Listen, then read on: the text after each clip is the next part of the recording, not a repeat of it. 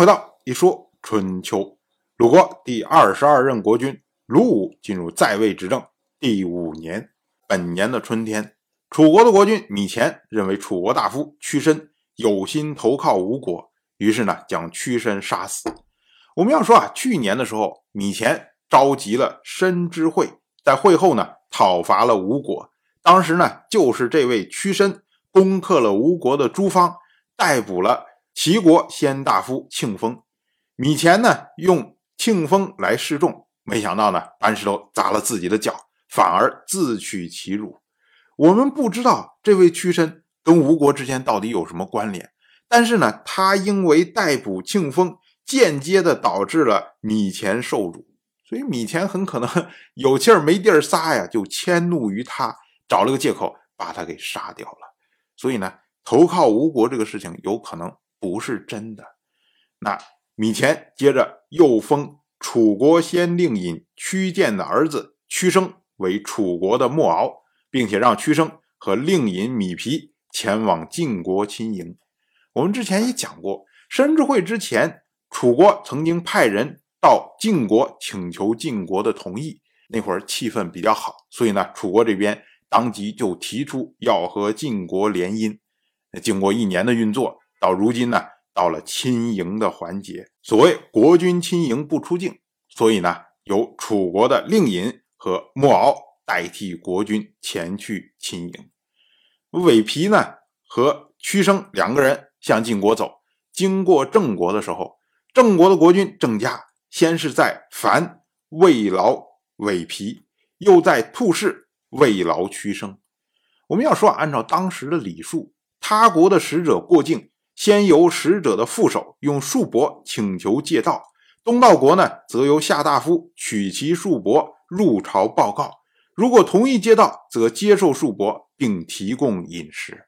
换句话说呢，也就是像借道这种事情啊，这是属于小事情，所以一般呢，这个东道国也只是提供服务而已。所以呢，派出来人员级别都很低。即使呢，哎，有使者到这个国家来聘问，那。在都城的郊外进行慰劳的时候，最多呢，也就是派到卿大夫的级别。可是这次呢，是由郑家亲自慰劳，所以可以更显恭敬了。晋国这边呢，则由晋国的国君晋彪将女儿直接送到了行丘，因为按照当时的礼数，国君送女不出境，送到行丘呢，实际上就是送到了晋国和郑国交界的地方。这个呢，也是晋国表示出来最大重视的一个姿态。那郑国的国君郑家就以郑国的公孙郑乔作为相，在行丘和晋彪会面。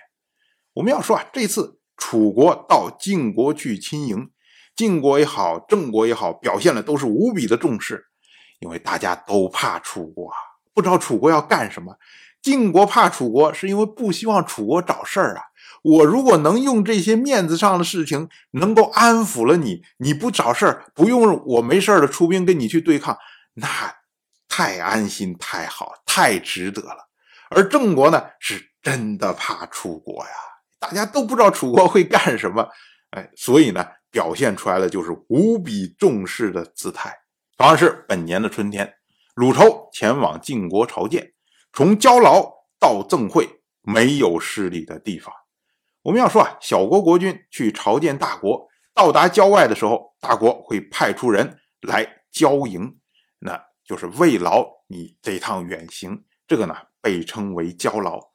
那小国的国君行朝聘之礼以后，准备要离开的时候，那大国呢会给予馈赠，这个呢就是赠会。那从交劳到赠会，就是整个朝见的环节，鲁仇完全没有失礼的地方。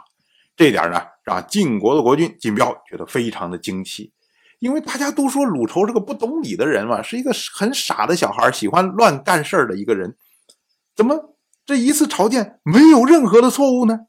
于是呢，他就问晋国的大夫女齐，他说啊，鲁侯不是很懂礼吗？怎么你们都说他不懂礼呢？女齐就回答说，鲁侯哪里知道礼呀？结果晋彪说不对呀。从交劳到赠会，没有任何违反礼数的举动，怎么还能说不懂礼呢？结果女齐就回答说：“这是仪呀，哪里是礼呀？礼是用来守护国家、实行政令，不使民众流失的。鲁国如今政令出自私家，鲁仇不能把他取回来。鲁国有子家姬这样的贤臣，鲁仇不能任用。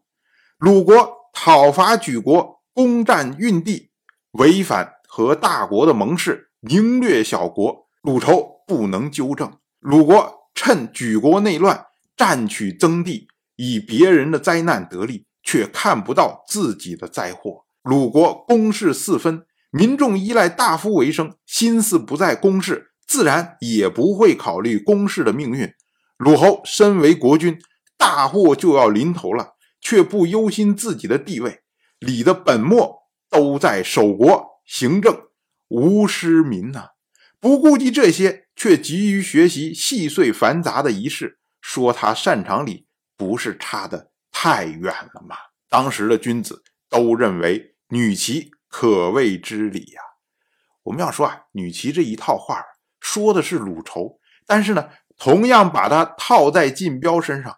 晋彪不是也这样吗？这就是春秋时代的通病啊！上面的国君通通被架空，然后呢，在这些礼仪举动上面，大多数时候做的都是非常合乎规格。可是呢，在你整个国家体制上面，早已经分崩离析了。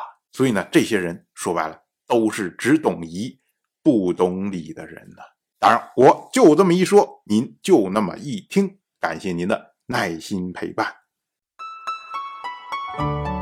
一说春秋的第一本图书《惊泽》已经正式出版，《惊泽》收录了从春秋开篇到郑国国君郑务生去世的春秋故事，加上多篇的番外回声以及年表、人物关系图、春秋经原文等辅助内容，方便大家和音频参照阅读。有兴趣的朋友，快去公众号“一说春秋”看看吧。